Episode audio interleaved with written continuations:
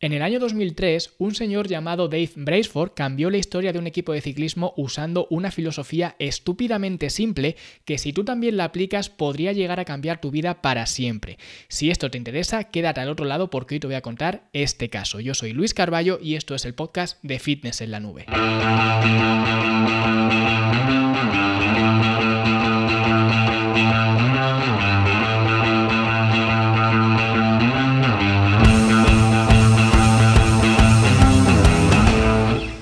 Durante más o menos unos 100 años, el equipo británico de ciclismo había sido increíblemente, como decirlo de una forma suave, bastante mediocre, porque no habían ganado ni una sola medalla de oro en los Juegos Olímpicos desde 1908 y en las competiciones individuales les iba aún peor, porque en 110 años ningún ciclista británico había ganado el Tour de Francia, que se supone que es la carrera reina y la carrera que todo ciclista quiere llegar alguna vez a conquistar.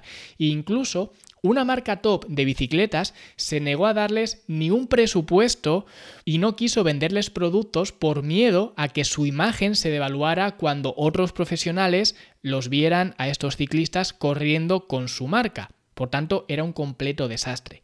Y de repente, un día en 2003, decidieron contratar a un tal Dave Braceford como director de rendimiento del equipo y lo contrataron como si fuera pues prácticamente su última esperanza para volver a ser competitivos en el panorama internacional.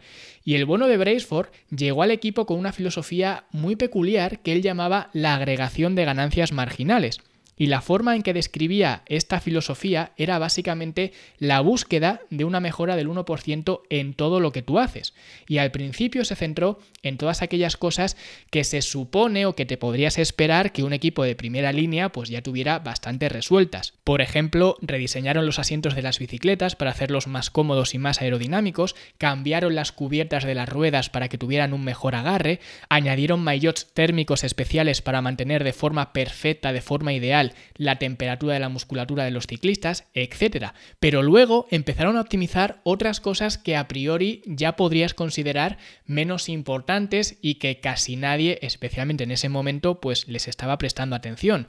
Porque, por ejemplo, hicieron pruebas con varios tipos de geles de masaje para quedarse luego con el que mejor recuperaba la musculatura, probaron varios tipos de almohada para cada ciclista y escogieron la mejor para cada uno y la llevaban en todas las competiciones para dormir sobre ellas cada noche y básicamente hicieron una serie de test AB para determinar qué era lo mejor en cada cosa que podrían llevar a cabo. Incluso llegaron a hacer cosas tan extravagantes como por ejemplo cambiar la forma en la que los corredores se lavaban las manos para evitar riesgo de infecciones. Incluso también llegaron a pintar el interior de la caja del camión que transportaba las bicicletas porque de esta forma decían que bueno, que eso podría mejorar un poco el bienestar de las bicicletas respecto al óxido o algo así. Pero básicamente llegaron hasta eso, hasta hacer un cambio en el color de la caja de un camión simplemente porque se suponía que eso iba a mejorar el bienestar de las bicicletas y que de esta forma pues podrían ser mejores corredores. Y lo mismo hicieron con otra decena de cosas que cualquiera, especialmente en esa época, que no hablamos de la Edad Media, hablamos de los años 2000,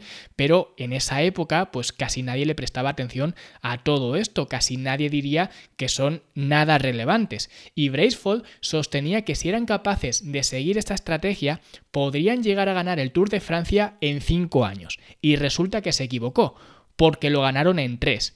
Y luego, en el cuarto año, otro ciclista británico volvió a ganar de nuevo el Tour de Francia. Y más tarde, en los Juegos Olímpicos de 2008, el equipo británico ganó el 60% de las medallas disponibles. Y cuatro años más tarde, en Londres, fijaron nueve récords olímpicos y siete récords mundiales.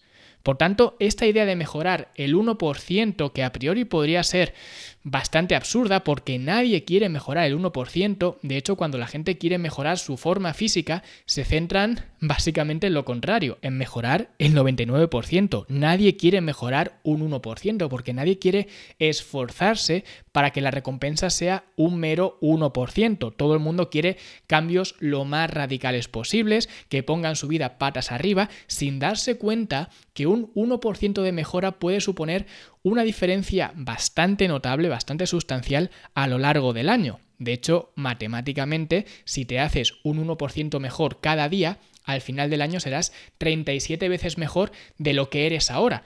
Pero lo peligroso y lo que realmente debería asustarte es que las matemáticas también funcionan a la inversa, lo que significa que si te haces un 1% peor cada día, al final del año habrás decaído prácticamente a cero. Y puedes pensar que esto a ti no te va a pasar, pero hay una cosa que siempre digo y es que las cosas nunca se quedan como están. O van a mejor o empeoran, lo que significa que si no estás mejorando en algo, eso lleva aparejado que estás empeorando. Por tanto, esto sí que te afecta y conforme pasa el tiempo, la diferencia entre una persona que se hace un 1% mejor y la que se hace un 1% peor va siendo exponencialmente mayor. Por eso, las personas que toman buenas decisiones con su salud y su forma física están cada vez más lejos de las personas que habitualmente toman malas decisiones o decisiones menos óptimas con respecto a su salud y su forma física. Y esto explica por qué las decisiones que habitualmente tomas en tu día a día, contrariamente a lo que puedas pensar, no tienen apenas importancia. Porque que hoy, por ejemplo, escojas las escaleras en lugar del ascensor no tiene importancia. O que hoy digas que no a ese trozo de tarta que te han ofrecido en la oficina no tiene importancia. O que hoy vayas al gimnasio a entrenar no tiene importancia. O que hoy apagues la tele y te vayas a acostar temprano tampoco tiene importancia. Sinceramente, nada de esto importa. Pero importará cuanto más lo repitas.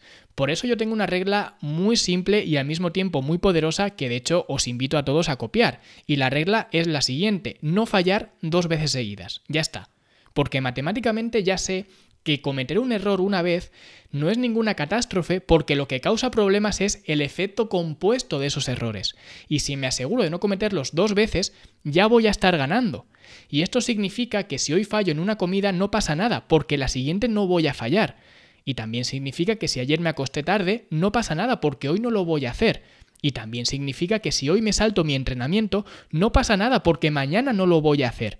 Y cuando eres consciente del poder que supone en el largo plazo estas pequeñas decisiones y la poca importancia que tienen estas decisiones de forma aislada, para bien y para mal, porque hay una cosa que también digo siempre y es que un día de calor no hace un verano, lo que significa que lo que hagas hoy realmente no tiene importancia, pero en el largo plazo sí que la tiene. Y cuando te das cuenta de esto, eso te hace estar mucho más relajado, porque sabes que lo único que tienes que hacer para evitar el desastre es asegurarte de que los errores no empiecen a acumularse como una bola de nieve. Y si haces esto, si te aseguras de no fallar dos veces, te estarás asegurando de tener estas mejoras marginales, pero al mismo tiempo muy notables en el largo plazo, como ya demostró Dave Braidford con este equipo de ciclismo, y creo que esto esconde una lección muy importante y que puedes llevar a cualquier ámbito de tu vida, incluyendo, por supuesto, tu bienestar físico y tu salud, porque si te aseguras de mejorar ese 1% en todo lo que a tu salud se refiere, el cambio va a ser enorme en el largo plazo.